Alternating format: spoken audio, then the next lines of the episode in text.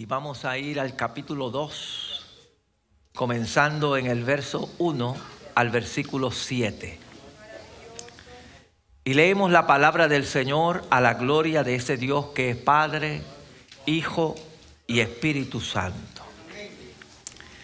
Escribe al ángel de la iglesia en Éfeso, el que tiene las siete estrellas en su diestra el que anda en medio de los siete candeleros de oro, dice esto.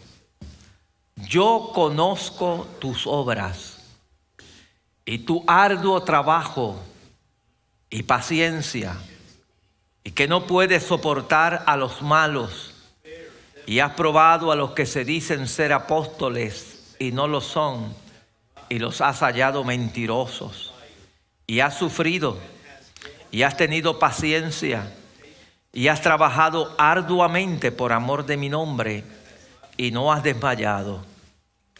Pero tengo contra ti que has dejado tu primer amor.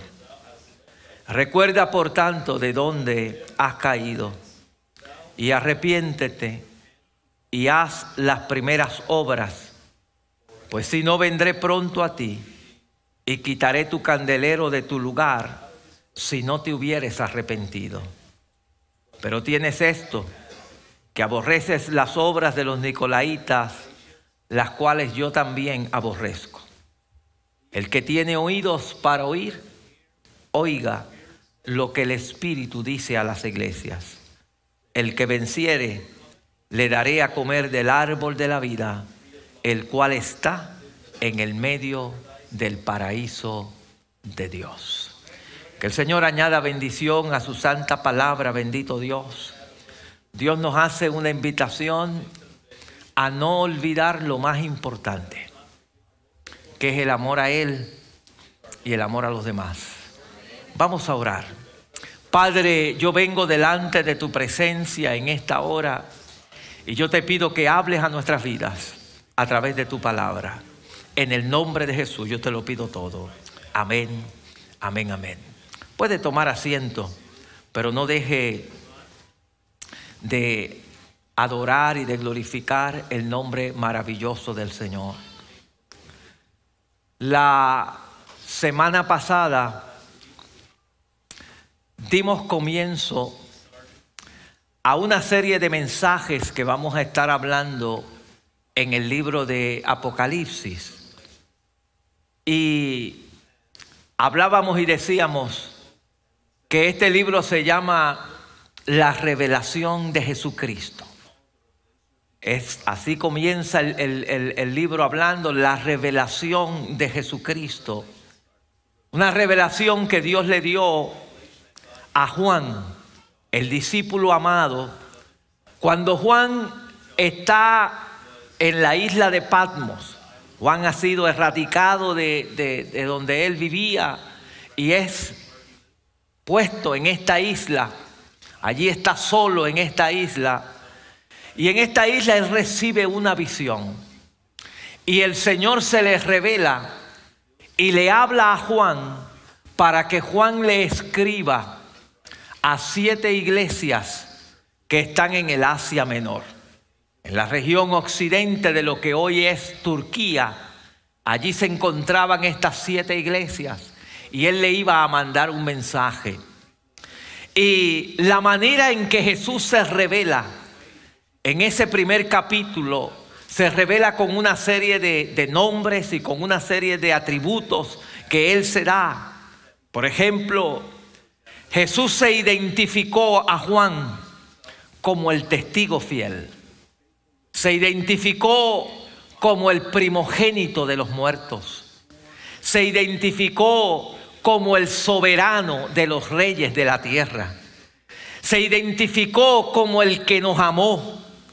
Se identificó como el que nos lavó de nuestros pecados por su sangre. Se identificó como el que nos hizo reyes y sacerdotes. Se identificó como el alfa y la omega, el principio y el fin.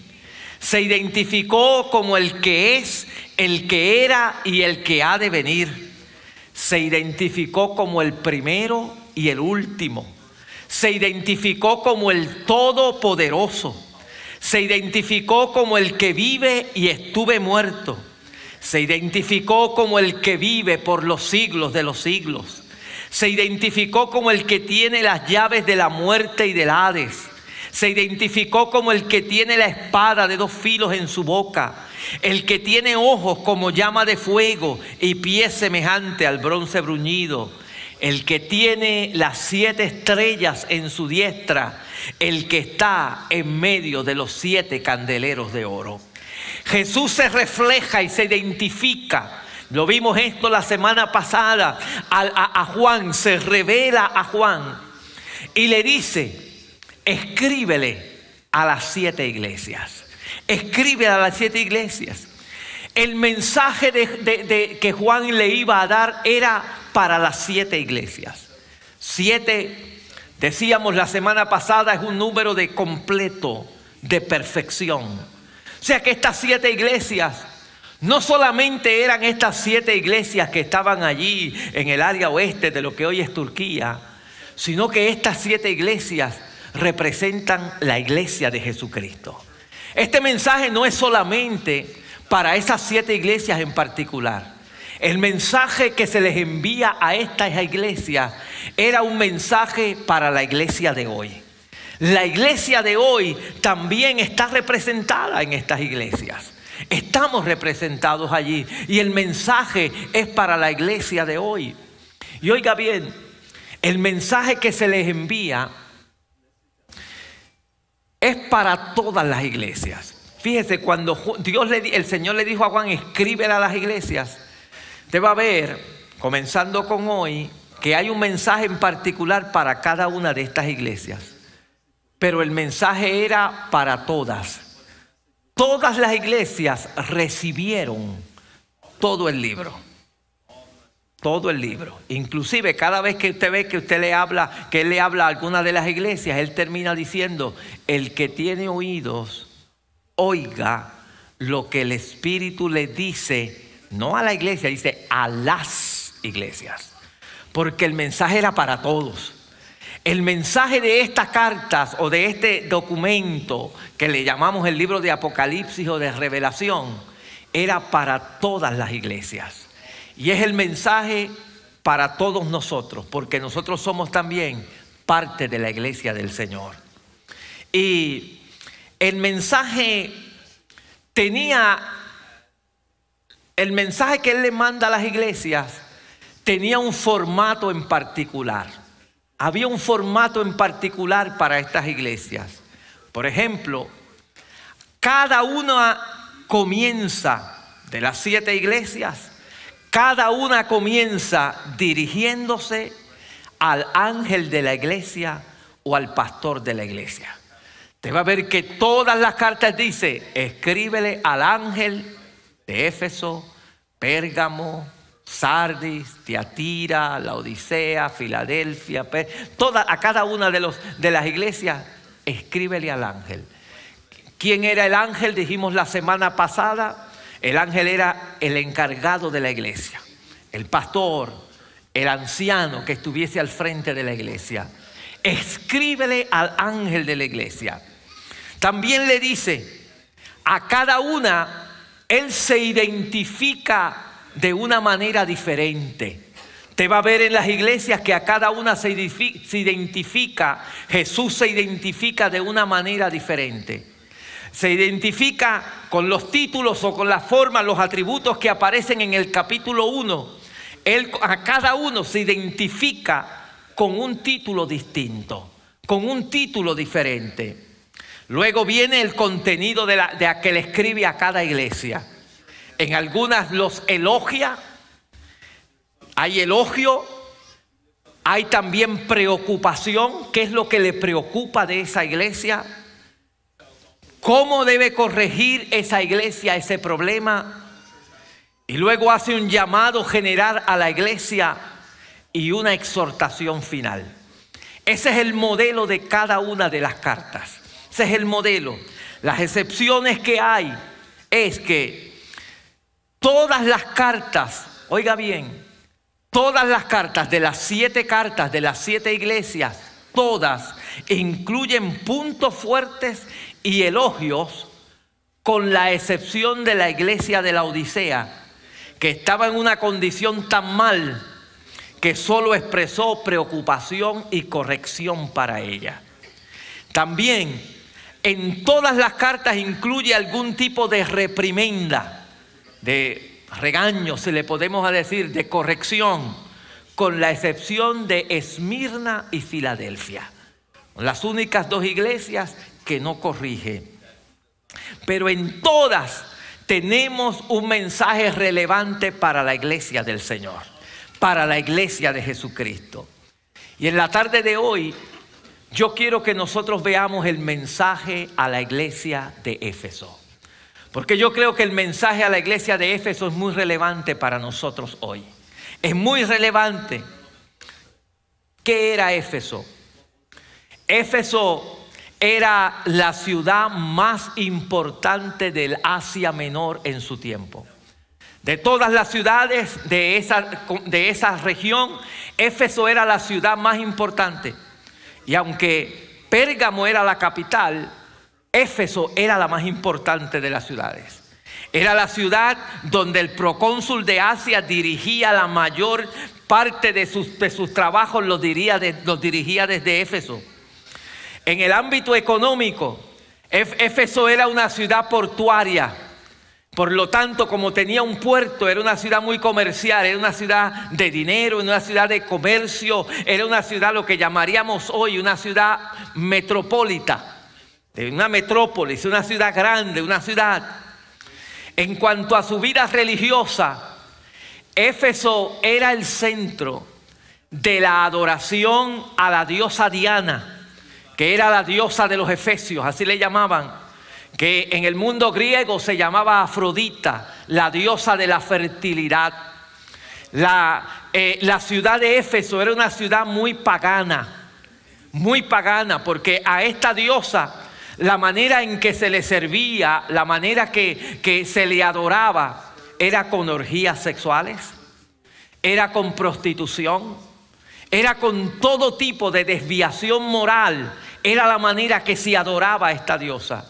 Y la ciudad de Éfeso estaba infectada de todo lo que se llamaba prostitución, de lo que se llamaba eh, eh, todo eh, de pecados sexuales, estaba lleno de esto.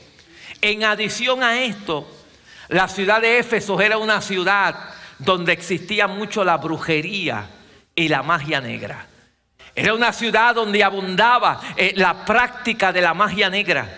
Una ciudad, usted se podrá imaginar, era una ciudad eh, eh, prácticamente gobernada por el mismo infierno. Llena de brujería, llena de adoración a la diosa Diana. Se, fabricaban eh, todo tipo de, templos de la diosa Diana para venderlos a la gente. Era una ciudad bien corrompida hasta lo último que podía haber. Pero oiga bien, en esta ciudad Dios levanta una iglesia. En esta ciudad Dios levanta una iglesia. La Biblia dice que donde abunda el pecado, sobreabunda la gracia de Dios. Donde aparece que puede haber la maldad más grande que puede haber, ahí se levanta Dios, ahí hace Dios y milagro y levantó una iglesia y no una iglesia cualquiera, una iglesia poderosa. Una iglesia que cuando comenzó la iglesia se levantó en un avivamiento extraordinario. La palabra del Señor nos dice que los que comenzaron esta iglesia, los que comenzaron esta iglesia fueron, primero estaba Apolos, que sembró una semilla, junto con Priscila y Aquilo, que, Aquila, perdón, que lo corrigieron. Pero luego es el apóstol Pablo, el que quizás formaliza y a que quizás se le atribuye el comienzo de la iglesia de Éfeso. Porque cuando Pablo llega, comienza a bautizar en el nombre de Jesucristo allí a la gente y comienza a orar para que reciban el bautismo del Espíritu Santo.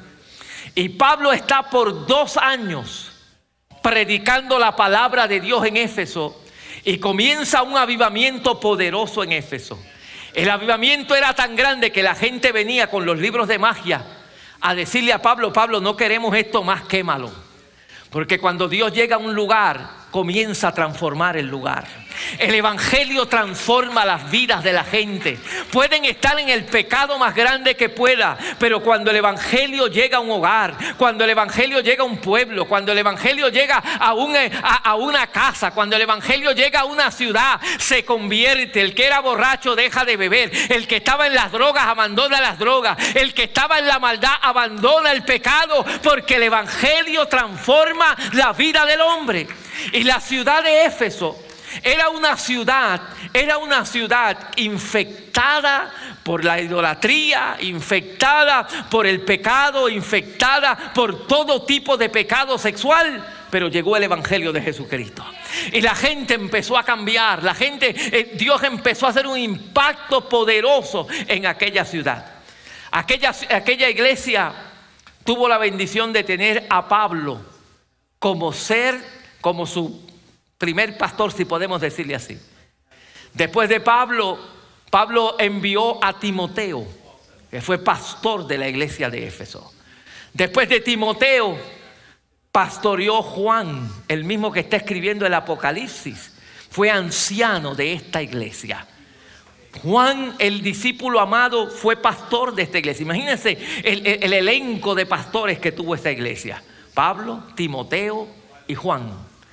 Y se cree que el que era pastor en el tiempo que Juan está escribiendo esta carta era Onésimo, uno que Pablo se había ganado en las prisiones, que se lo ganó en una prisión cuando este hombre le había robado a su, él era un esclavo, y le había robado a Filemón y había tenido que irse a huir y va a caer preso y allá en la cárcel Pablo se lo ganó para Cristo y ahora es pastor. Fíjese lo que hace Dios. Porque Dios escoge a quien Dios quiere escoger. Puede ser que eh, eh, Él escoge a quien, Dios, a quien Dios quiere escoger, Dios lo escoge. Y este hombre que había sido un ladrón y que había ido a la cárcel a morir, a perdón, a, a pagar por, su, por lo que había hecho, ahora en la cárcel conoce a Jesucristo y sale de allí para pastorear una iglesia que ahora es la iglesia de Éfeso, una de las iglesias más importantes en toda el Asia Menor. Eso solo lo hace Dios. Por eso usted y yo nunca debemos menospreciar a nadie, porque el Señor escoge a quien Dios quiera escoger para la obra del Señor. Él cambia y Él transforma, no importa el pecado del hombre. Si Dios quiere cambiarlo y transformarlo, Dios lo hace nuevo para la gloria del Señor. Y, y Onésimo está allí ahora. Y es a esta iglesia que el Señor le escribe esta primera carta. La iglesia de Éfeso la iglesia de Éfeso es esta iglesia. Y el Señor se identifica con esta iglesia diciéndoles, Él le dice, escribe al ángel de la iglesia de Éfeso, el que tiene las siete estrellas en su diestra, el que anda en medio de los siete candeleros de oro.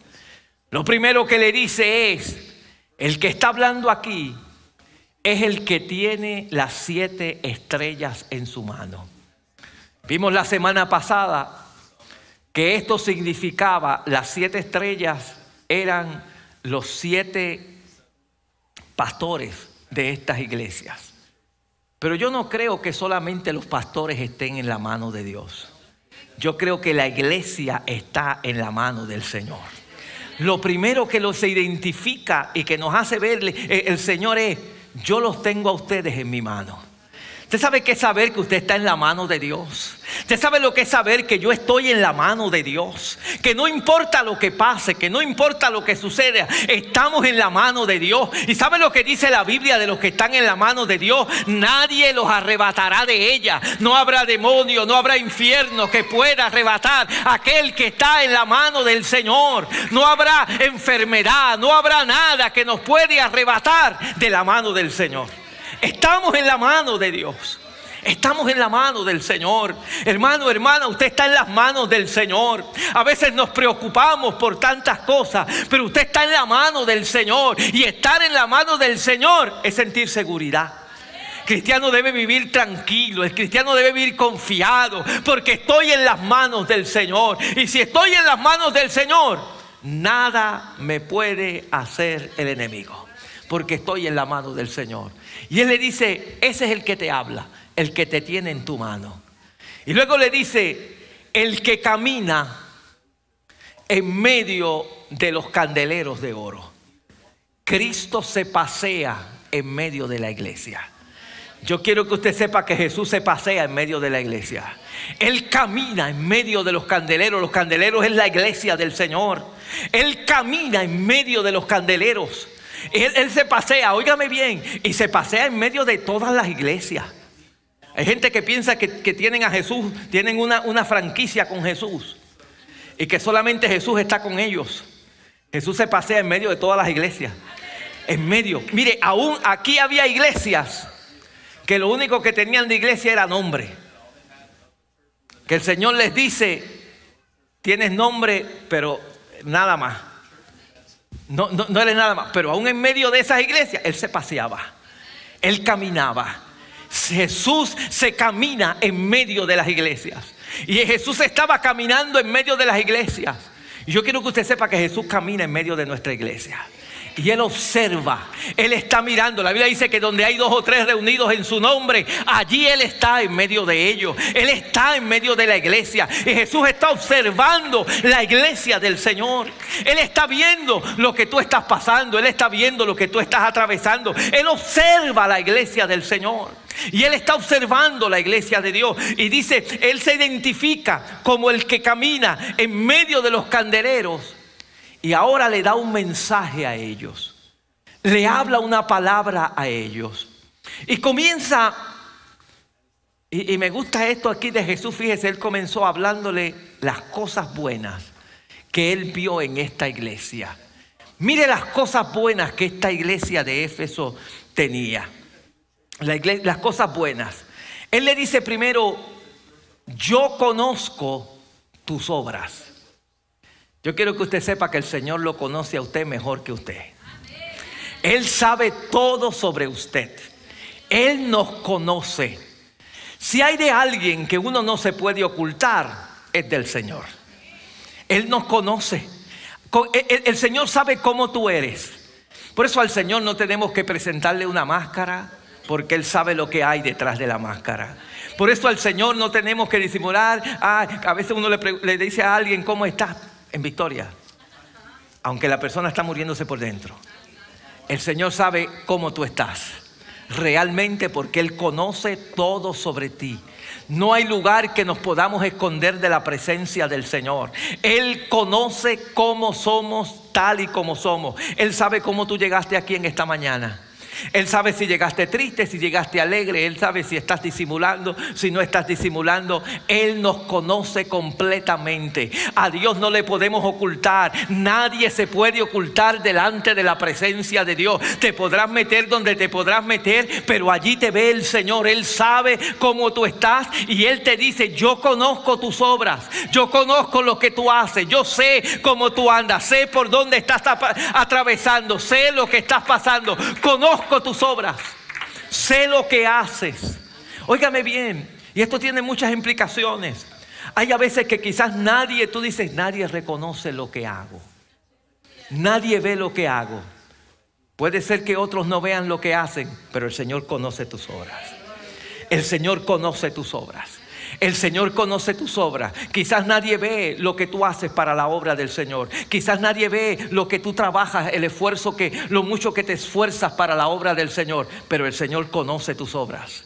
Él la sabe y un día recompensará a cada cual. Dios no se queda con nada de nadie. Y aquel que trabaja para la obra del Señor tendrá su recompensa. En su momento dado, Él vendrá y Él, él dirá, ven buen siervo fiel. En lo poco has sido fiel, en lo mucho te pondré. Entra en el gozo de tu Señor. Él conoce nuestras obras. No se preocupe si acá nunca le han dado una placa. No se preocupe si nunca le han dado una medalla, si nunca le han dado un trofeo. El Señor conoce tus obras y Él sabrá recompensar en su momento dado. Y Él le dice a esta iglesia, yo conozco tus obras y luego le dice, tu arduo trabajo. Una de las cosas que caracterizaba a la iglesia de Éfeso Era una iglesia que trabajaba duro. Era una iglesia que no se dormía en los laureles, como decimos. Era una iglesia que se esforzaba por la obra del Señor. La palabra arduo trabajo que utiliza allí Juan es una unión de las palabras eh, general para trabajo que es ergón con el término más específico para labor difícil que es copos. Era una iglesia que se esforzaba, una iglesia ocupada, era una iglesia diligente, era una iglesia que no estaba, eh, eh, usted la veía activa. Usted iba a la iglesia de Éfeso y usted va a encontrar actividad en la iglesia. Y, los hermanos trabajando duro en la iglesia. Y los hermanos esforzándose para ayudar, eh, eh, eh, para hacer el trabajo en la obra del Señor. Porque era una iglesia que trabajaba, trabajaba arduamente. Y el Señor reconoce. Y Dios reconoce ese trabajo. Cuando trabajamos duro para el Señor, cuando no somos negligentes en la obra del Señor, el Señor reconoce ese trabajo. Señor reconocía que esta iglesia estaba trabajando de una manera esforzada grandemente. También le dice, no solamente reconozco tu trabajo arduo, sino que reconozco tu paciencia. La palabra paciencia allí es el griego hipomeno. Era, significaba una iglesia que había resistido pruebas. Implicaba resistencia ante dificultades que habían tenido extremas contra ellos. Significaba, eh, habían, habían vencido desafíos que los amenazaban. Los cristianos de Éfeso habían enfrentado situaciones grandes. Ellos eh, eh, se habían rehusado doblar sus rodillas ante Diana, ante el emperador de Roma. Y a consecuencia de eso, los habían, habían sido objetos de violencia física, los habían marginado eh, eh, eh, socialmente y económicamente. Pero sin embargo ellos resistieron. Una característica buena la que tenían resistencia aun aunque hablaban de ellos, aun aunque los marginaban, aun aunque quizás le, prohibían, eh, eh, los, económicamente los trataban de marginar, ellos se mantenían firmes porque sabían en quién habían creído. Y yo creo que eso es algo positivo de la iglesia del Señor. Una iglesia que se mantiene firme. No importa los ataques del enemigo, yo voy a seguir hacia adelante. No importa la situación que venga, yo voy a seguir hacia adelante. No importa que hablen de mal de mí en mi trabajo, yo voy a seguir hacia adelante diciendo que soy, que soy seguidor de Jesucristo. No importa lo que se levante. Y oiga bien, si hay algo que la iglesia de hoy debe desarrollar, es esta resistencia. Porque estamos viviendo un tiempo, yo creo que estamos viviendo un tiempo final, donde la iglesia está siendo atacada hoy más que nunca.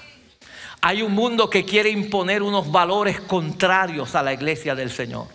Hay un mundo que empieza a llamarnos a nosotros extremistas, que empieza a decir que somos extremistas porque creemos en unos valores bíblicos, porque creemos en unos valores del Señor porque creemos en los valores del cristianismo, de la palabra del Señor. Y la iglesia tiene que enfrentar, enfrentar a hacer resistencia. Y que a pesar de que hablen de ti, que a pesar de que te marginen, que a pesar de que puedan decir de ti lo que digan, tú te mantengas fiel creyendo a que tú estás en la verdad de la palabra del Señor. Y aunque venga contra el que venga contra ti, en el nombre del Señor, vamos a resistir todo ataque del enemigo, porque estamos en la mano del Señor. Resistencia, mantener esa resistencia. Esta iglesia se caracterizaba por resistencia. Es triste ver a algunos creyentes que cualquier cosita los amilana, cualquier cosita los derrota, cualquier, cualquier prueba, cualquier prueba pequeñita, ya no más. No le sirvo más al Señor. No busco cualquier crítica que alguien hace de ellos, cualquier señalamiento que alguien hace de ellos, los destruye.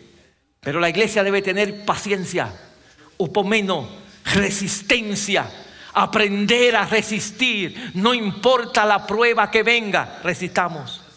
Pidámosle a Dios ese tipo de resistencia. Que el Señor nos ayude a resistir. Esta iglesia era una iglesia así importante. Que la iglesia de hoy, ante las presiones que en el mundo hay eh, en contra de nosotros, que vamos a ser atacados eh, eh, por nuestras creencias, por nuestros postulados, que mantengamos una actitud de resistencia, de resistencia. Y esto se va a ir poniendo peor, se va a ir poniendo peor. A veces en conversaciones con algunos maestros de escuela nos hablan cómo la situación en las escuelas está. Y a veces quieren obligar a los maestros a ir en contra de unos principios, de unas situaciones. Se necesita resistencia. Se necesita decir no. Y tenemos que tener cuidado, iglesia del Señor, porque el mundo quiere arrinconarnos a los valores de ellos. Y la iglesia tiene, la iglesia no está para ser arrinconada para el mundo. La iglesia está para resistir los valores del mundo y no dejar que el mundo se apodere, se apodere y, y vaya a destruir la iglesia del Señor. Estamos llamados a ser la voz profética de este mundo y hay que llamarlo a lo que es malo, hay que llamarle malo aunque el mundo le duela, aunque la gente no le guste, la iglesia del Señor tiene que levantar la voz en alto y reconocer que hemos sido llamados para hacer la voz profética de este tiempo, para decirle al pecador que le amamos, pero que el pecado Dios no lo ama, para decirle al hombre y a la mujer que necesita arrepentirse de sus pecados y venir a Cristo. La iglesia del Señor no, tiene que aprender a resistir los ataques que el enemigo va a querer. Porque si no resistimos, nos absorbe. Nos absorbe y nos empuja. Esta iglesia era una iglesia que resistía, resistía lo malo. Mire lo que dice la escritura. Ellos, el mismo Señor los alaba y los reconoce. No puede soportar a los malos, le dice él y no puedes soportar a los malos y has probado a los que se dicen ser apóstoles y no lo son y, no, los has hallado mentirosos. Y en adición en el verso 6 dice, pero tienes esto que aborreces las obras de los nicolaitas, las cuales yo también aborrezco. Esta era una iglesia que había aprendido a colar lo que es de Dios y lo que no es de Dios. Esta era una iglesia que tenía una doctrina sana, una doctrina bíblica, una doctrina de Dios. Había aprendido a colar, porque había algunos que se querían, eh, eh, eh, gente mala, que quería introducir falsas doctrinas dentro de la iglesia. Pero la iglesia de, Éfeso era una iglesia que había aprendido a saber quién era apóstol y quién era no, quién no era apóstol. Y no estamos refiriéndonos aquí a los doce apóstoles. Pero los doce apóstoles, pues todo el mundo sabía quién era. No era que alguien iba por ahí y decía yo soy Pedro y se disfrazaba de Pedro, no. Era, había apóstoles, personas que habían sido enviadas, pero, había, pero e, e, eran, había algunos genuinos y había otros que no. Y la, iglesia los probaba. Inclusive ellos tenían un documento que le llamaban el diraje o el, la, didache, el didaje, que era un documento de instrucciones que poseían, que tenían muchas iglesias tenían, y, ahí decía cuáles eran las características de un verdadero apóstol, cuáles eran las características de alguien que verdaderamente estaba predicando la palabra bien y que estaba ejerciendo bien. Y esta iglesia era una iglesia celosa por eso, velaba y distinguía quién era apóstol, quién no era apóstol. Y oiga bien, esto es una característica que la iglesia de hoy tiene que tener de saber distinguir qué es de Dios y qué no es de Dios, a tener el discernimiento de espíritu para distinguir qué viene de Dios y qué no viene de Dios, porque en este tiempo también se están colando malas, malas doctrinas, malas enseñanzas y la iglesia no tenemos quizás hoy el dídaje, pero tenemos la palabra profética más segura, que es la palabra de Dios. Y si usted tiene la palabra de Dios, ese es el mejor filtro. Nosotros tenemos que pasarlo todo por la palabra de Dios. No acepte cualquier cosa porque alguien dijo que es de Dios. No, tenemos la palabra del Señor.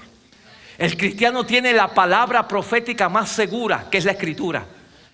Y hay que pensar, porque hoy en día estamos siendo tan bombardeados, redes sociales, televisión, radio, por todos los medios de comunicación con cuanto mensaje hay.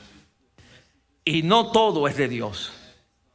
No todo es de Dios. ¿Cómo sabemos si es de Dios o no es de Dios? porque lo de Dios se ajusta a la palabra del Señor. Óigame bien, no porque hable bonito, no porque se mueva mucho, no, lo que me va a decir si es de Dios o, no es de Dios es, está de acuerdo con la palabra del Señor. Esa debe ser nuestra regla. Esa debe ser nuestra regla. Lo que dice, ¿está de acuerdo con lo que la escritura dice? Lo que habla, ¿está de acuerdo con lo que la palabra de Dios me dice? Y, imitar a la iglesia de Éfeso en esto. La iglesia de Dios ese velaba que estas situaciones, no, eh, eh, eh, que tenían una buena doctrina, si había algo que estaba, estaban en contra del pecado, ¿verdad? Probaban quién era los que se autonominaban apóstoles y decían, no, no, tú no eres ningún apóstol, nada. Y los rechazaban. Nosotros tenemos la palabra del Señor y con ella nosotros poder hacer lo mismo. También dice la escritura que aborrecían a los nicolaitas. Y, siempre se han preguntado la gente quiénes eran los nicolaitas. Hay diferentes, la Biblia no nos clarifica quiénes eran este grupo, pero hay diferentes ideas. Alguna gente piensa que los nicolaitas era un grupo, una secta dirigida por Nicolás de Antioquía, que había sido uno de los siete diáconos que aparecieron en el capítulo 6 del libro de los Hechos y que se había desviado del camino y dirigía, y algunos piensan que puede haber sido él, que puede haber sido ellos. Otros ven a los nicolaitas como un grupo o que, que gustaban de enseñorearse de los demás. ¿Por qué digo esto? Porque la palabra, si usted combina la palabra griega nikao, con la palabra prueba. El Nicao significa conquistar y, Laos, pueblo, o sea, los Nicolaos, eran, eh, eh, lo que significaba era eso, enseñorearse, que iban a conquistar. Y algunos pensaban que ah, eh, Pablo, Juan se estaba refiriendo a estos que querían enseñorearse de los demás que había muchos y que Pablo inclusive le escribió algunos en, a los corintios de los que se quieren enseñorear de la grey. Y Pedro también escribió de los que se quieren enseñorear de la grey, que podían ser ellos. Y hay otros que presentan a una secta que está asociada con el paganismo, que seguían la doctrina de Balaán y la doctrina de Jezabel. Y piensan que pudieron haber sido estos los, los, los, los nicolaitas independientemente cuáles fueran, esta iglesia los aborrecía. Esta iglesia rechazaba todo tipo de doctrina que fuese falsa. Y la iglesia de hoy tiene que estar pendiente. Yo le aconsejo, hermano, tenga cuidado con lo que usted ve por el internet. Porque cualquiera puede poner un video. Cualquiera puede poner un mensaje. Cualquiera puede decir yo soñé. A mí me preocupa cuando la gente lo que predica es sueños que hablen la palabra. Yo soñé esto. Y lo ponen por allí. Y hay gente que sigue los sueños. Ah, mira, que por allá dijeron que iba a pasar esto. ¿Cómo tú lo sabes? Porque fulano lo soñó. Tenga cuidado con eso. Soñó. Cualquiera puede soñar. Cualquiera comió mal la noche anterior y tuvo un sueño. Y ahora viene y se lo vende a usted. Yo creo que Dios puede hablar a través de sueños, no me, no me malinterprete. Pero no podemos seguir todos los sueños. Tienen que estar de acuerdo a la palabra de Dios. La, Biblia dice, la Biblia dice, la Biblia dice bien claro, la Biblia dice bien claro que toda profecía debe ser pesada por la palabra de Dios. Si pasa la prueba de la palabra, amén. Dios de Dios. Pero de lo contrario, de lo contrario, si la única evidencia es un sueño, yo tengo que tener cuidado. Porque debe pasar la prueba de la palabra de Dios. Esta gente eran de esta manera. Esta gente eran de esta manera, velaban las cosas y cuidaban, era un, grupo que estaban velando de esta manera, cuidaban, aborrecían. Era una iglesia eh, que, tenía una buena doctrina, era una iglesia que había eh, muy celosa de la doctrina, eh, que velaban todas estas cosas. Pero ahora viene Dios y luego que le habla de estas cosas positivas, utiliza un pero el pero de Dios. Veo que eres una iglesia muy buena, tienes todas estas cosas, has sufrido, has padecido por mi causa, has trabajado arduamente, has hecho todas estas cosas, pero le dice el Señor, tengo contra ti que has dejado tu primer amor. Tengo contra ti que has dejado tu primer amor. Eh, tengo contra ti que ya no me amas como me amabas al principio.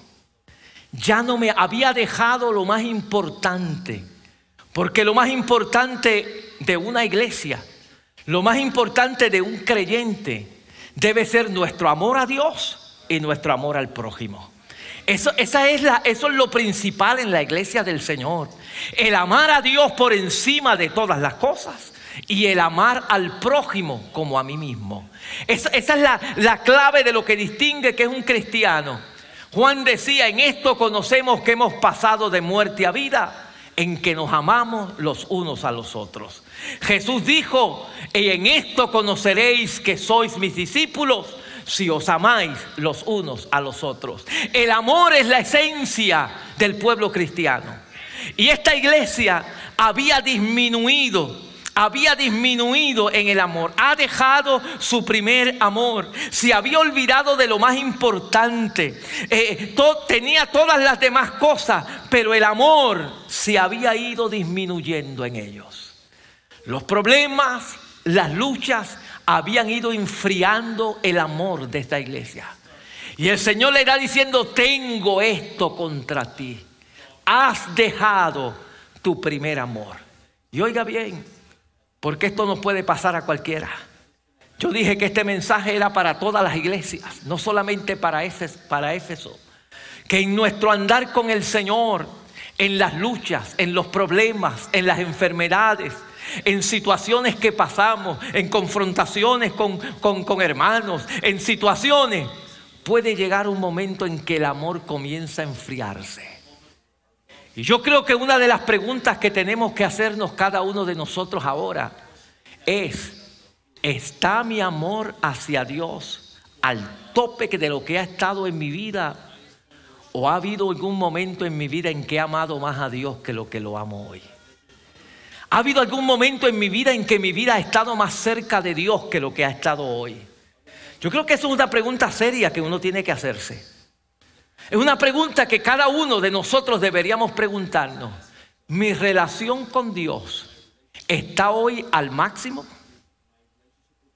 ¿O ha habido momentos en mi vida cristiana en que he estado más cerca de Dios? En que amo más a Dios o que amo más al prójimo a mi alrededor. Ha habido, y, cómo sé si lo amo? Porque la manera en que nosotros amamos a Dios es a través de nuestra obediencia. Esa es la manera. Jesús dijo, si me amáis, guarda mis mandamientos. Si me amáis, obedece mis mandamientos. Entonces, la manera en que yo voy a saber si estoy amando más a Dios, debería preguntando, ¿mi vida de obediencia hoy es lo mejor que ha estado? ¿O ha habido momentos en que yo he sido más obediente a Dios que hoy? Y es importante que hagamos esta pregunta, porque lo mismo que le pasó a la iglesia, el Señor le habla y le dice, pero tengo contra ti que has dejado tu primer amor. Y hay muchos creyentes que usted los oye hablar y decía, cuando yo estaba en mi país, oh, se comían los niños crudos. Yo evangelizaba, mire, yo era líder de célula, me dice, y yo predicaba, y yo hablaba, y yo hacía esto, y yo hacía lo otro, y el Señor me usaba. Y ahora usted los ve acá, y uno dice, ¿y qué pasó? ¿Qué pasó? Se enfrió el amor a Dios se enfrió la pasión para Dios. Y yo creo que nuestra pasión para Dios debe ir aumentando cada día más y más y más. Yo creo que cada día nosotros debemos amarle más, porque cada día descubrimos cuánto Él nos ha amado a nosotros primero. Él nos amó a nosotros primero para que tú puedas amarle a Él. Y en la medida que yo voy descubriendo cuánto Él me ha amado, yo debo amarle cada día más. Yo debo amarle cada día más. Y, a veces se ha enfriado el amor. Mire, esta iglesia se había enfriado en su amor. E, y, y, bien, esto del enfriamiento del amor no es algo que ocurre de la noche a la mañana.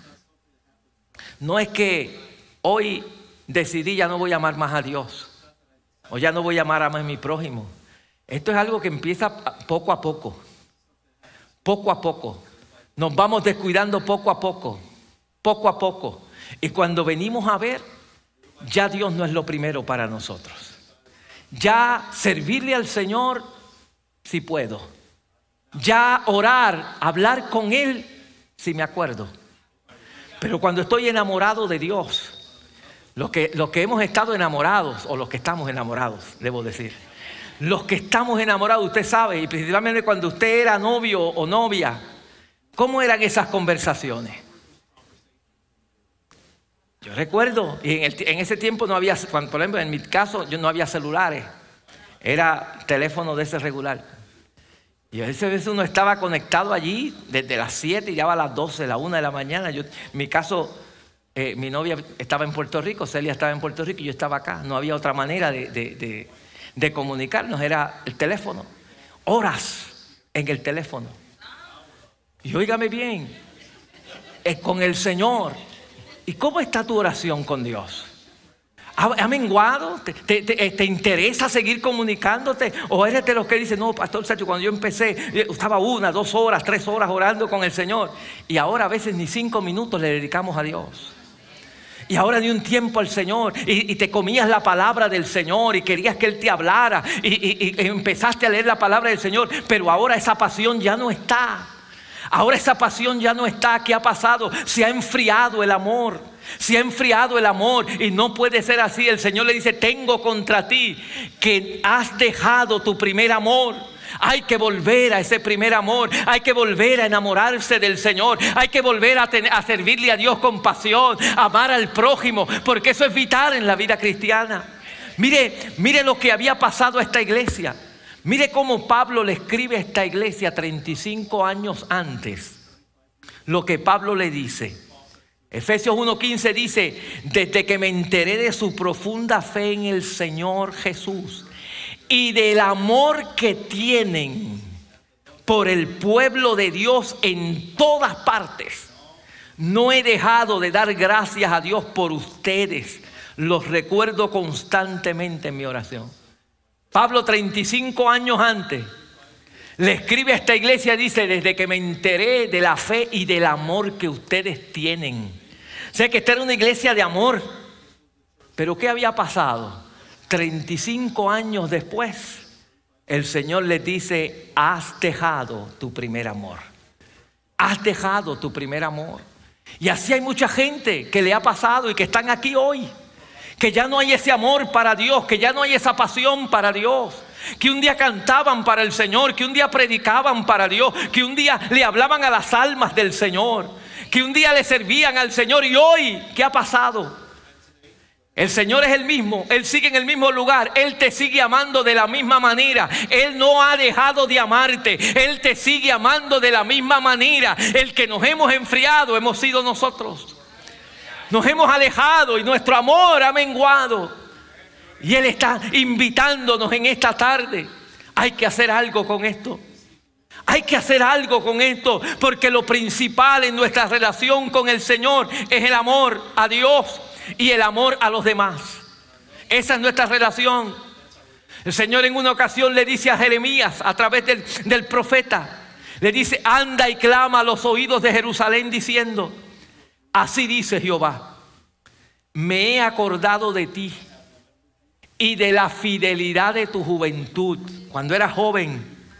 Me he acordado de la fidelidad y del amor de tu desposorio, cuando nos casamos a principio me he acordado de eso cuando andabas en pos de mí en el desierto, en tierra no sembrada. Y a mucha gente aquí le está diciendo el Señor, me he acordado de ti. Cuando te convertiste, cómo me buscabas, cómo orabas, cómo buscabas mi rostro, cómo te deseaba por servir, cómo el venir a la casa de Dios era para ti un anhelo, el venir a la casa de Dios. Me he acordado pero se ha enfriado tu amor. Ya no me amas de la misma manera. Has perdido tu primer amor. Se ha perdido y el Señor te invita a recobrar ese amor, a recobrar esa pasión, a decirle al Señor, Señor, yo no quiero, yo no quiero que mi amor por ti mengüe, porque tu amor por mí nunca ha menguado. Siempre me sigues amando de la misma manera. A pesar, siempre sigues fiel a mí. Necesitamos entender que el amor es importante. Juan mismo dice, un mandamiento nuevo os doy, que os améis unos a otros como yo os he amado también, os améis unos a otros. En esto conoceréis todos que sois mis discípulos, si tuvieres amor los unos por los otros. El amor es esencial. Pablo hablándole a los corintios dice, mire, usted puede tener conocimiento, usted puede tener todo tipo de dones espirituales, pero si no tiene amor, nada es. Nada es. El amor es esencial en la vida cristiana cualquier tipo de, conocimiento y no cualquier amor. Es ese amor ágape. Es ese amor que la Biblia dice. El amor es paciente, es bondadoso. El amor no es celoso, ni fanfarrón, ni orgulloso, ni ofensivo. No exige que las cosas se hagan a su manera. No se irrita ni lleva un registro de las ofensas recibidas. No se alegra de la injusticia sino que se alegra cuando la verdad triunfa. El amor nunca se da por vencido, jamás pierde la fe, siempre tiene esperanza y se mantiene firme en toda circunstancia. Ese es el amor que Dios está buscando. Que volvamos a ese amor, amar al hermano, amar a Dios por encima de todas las cosas, como dice la palabra del Señor. Que si se ha enfriado, podamos recuperarlo. Señor le escribe a esta iglesia y le dice, tengo contra ti que has dejado tu primer amor. Pero no los deja allí. Les dice, hay manera de recobrar eso. Hay manera de recobrar. ¿Cómo les dice él? Verso 5 dice, recuerda por tanto de dónde has caído. Para recuperarnos lo primero es que debo recordar de dónde he caído. Hay que empezar a hacer un cuadro en mi mente. Señor, ¿dónde yo estaba antes? Señor, ¿qué yo hacía antes? Recordar. Recordar que en un tiempo predicabas, que en un tiempo eras líder, que en un tiempo buscabas de Dios, que en un tiempo había pasión por la obra del Señor. Recordar. ¿Sabe lo que hizo que el pródigo regresara a la casa del Padre? Que recordó que en la casa de su Padre había abundancia de pan. Él recordó, ay, en mi casa de mi padre, y mira dónde yo estoy. Estoy aquí comiendo comida de cerdo. Y recordó que en la casa de su padre hay abundancia de pan.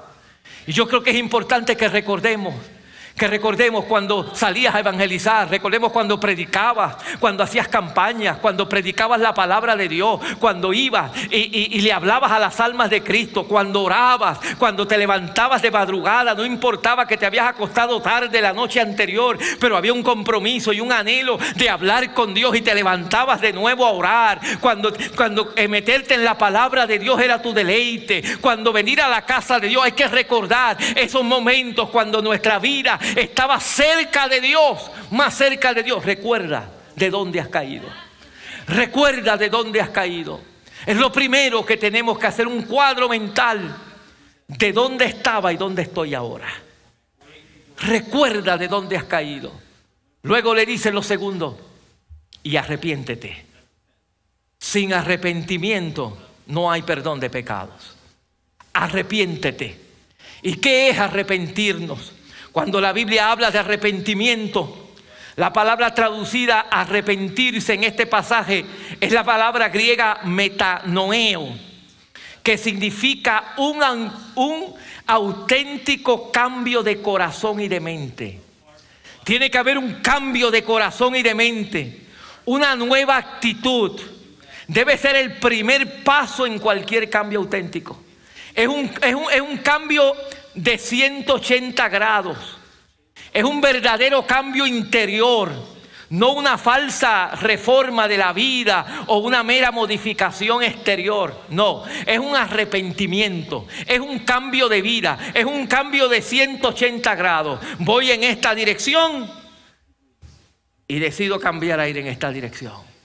Arrepentimiento Tiene que haber una actitud de arrepentimiento en nuestra vida. Señor, perdóname porque me he enfriado en mi amor. Perdóname porque me he enfriado en mi amor, en, mi amor hacia ti. Es sentir un profundo dolor en el corazón porque he ofendido a Dios. Porque he dejado de amarlo como debía amarlo. Y proponerme en mi corazón volver a amarlo y hacer y no, y no, y no hacer lo que estaba haciendo. Es un cambio de vida, eso es arrepentimiento. Y eso es lo que Dios está buscando. Todo aquel el que quiere un cambio de vida necesita arrepentirse de sus pecados y volverse a Dios. Todo aquel que quiere acercarse a Dios necesita un arrepentimiento en su vida. Y el Señor le dice a esta iglesia, recuerda de dónde has caído, arrepiéntete, pero no te quedes allí. Lo tercero que le dice es, y haz las primeras obras. Vuelve a hacer lo que estabas haciendo antes. Vuelve a hacer lo que estabas haciendo antes. Y óigame bien, porque mucha gente aquí que se quedan cortos. Porque ellos están esperando sentir querer hacerlo. No, en el Evangelio no es sentir, el Evangelio es obedecer. Voy a repetir eso. En el Evangelio no es sentir, el Evangelio es obedecer.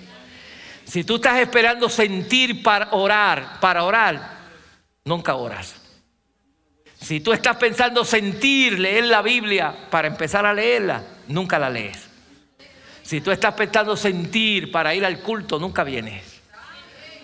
No, esto es obedecer voy a empezar a hacer lo que estaba haciendo. Si me estaba levantando antes a las 4 de la mañana a orar, voy a empezar a levantarme de nuevo a las 4 de la mañana a orar. Si me estaba eh, eh, sacando un tiempo diario para leer la Biblia antes, voy a empezar a sacarlo. Si tenía un schedule de estos días voy a ir a la iglesia del Señor, voy a empezar a ir a la iglesia del Señor. Pues si, si salía a evangelizar y iba a hablarle a otros de Cristo, voy a empezar a hacerlo y hablarle a otros de Cristo. Pero voy a empezar lo que hacía antes. Voy a empezar a actuar. No voy a esperar sentir para hacerlo, porque te puedes quedar esperando sentir. En el Evangelio no es sentir, es obedecer. Lo que Dios nos dice que hagamos, vamos a hacerlo. Vamos a obedecerlo. Y si Él me ha dicho que ame, voy a amar. Si tengo que perdonar, voy a perdonar.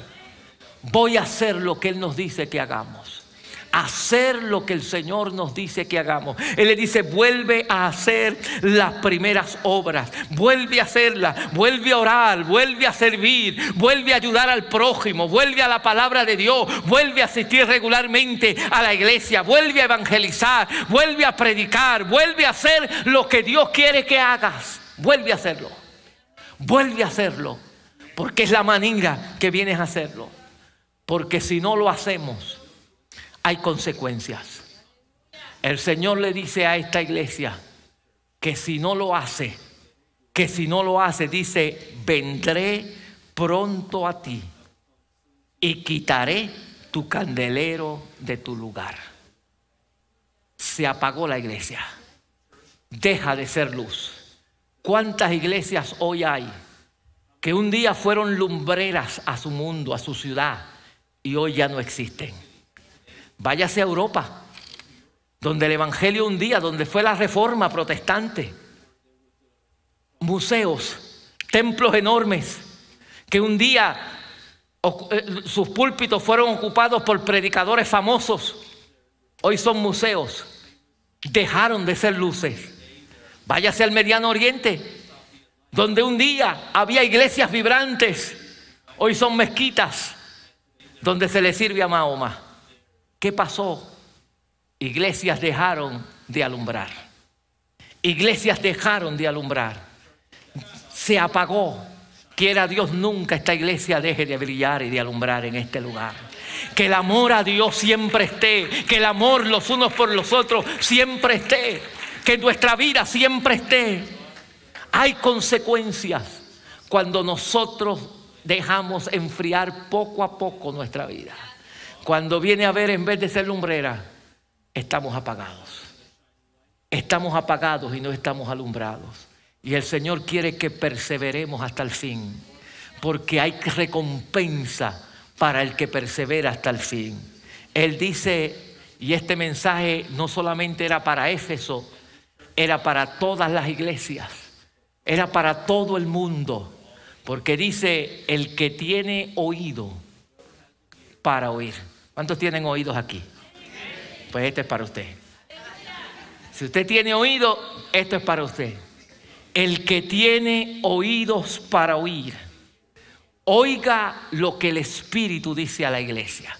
Note aquí cómo el Señor introduce la Trinidad. Porque cuando habla Cristo, habla el Padre, habla el Hijo, habla el Espíritu Santo. Y aquí el Espíritu es el que, el Espíritu de Cristo el que habla. Y le dice eh, que el Espíritu dice a las iglesias, el que venciere, le daré a comer del árbol de la vida, el cual está en medio del paraíso de Dios. En otras palabras, el que venciere tendrá vida eterna. Vida eterna, el que venciere. Y alguien dirá, ¿y quién es el que vence? ¿Cómo yo venzo? ¿Qué es vencer? Eh, Juan mismo nos explica qué es vencer. Porque Juan dice, esta es la victoria que ha vencido el mundo, nuestra fe. El que mantiene su fe el que se mantiene creyendo, el que se mantiene fiel y creyendo al Señor de que Él murió por nosotros en la cruz del Calvario, pagó nuestros pecados, se mantiene fiel en esa fe, ese ha vencido al mundo. Y ese, dice la Escritura, que se le dará a comer del árbol de la vida, vida eterna que está en medio del paraíso del Señor. En esta tarde, el Señor nos hace la pregunta, ¿cómo está tu amor por Dios? ¿Amas hoy más a Dios que nunca?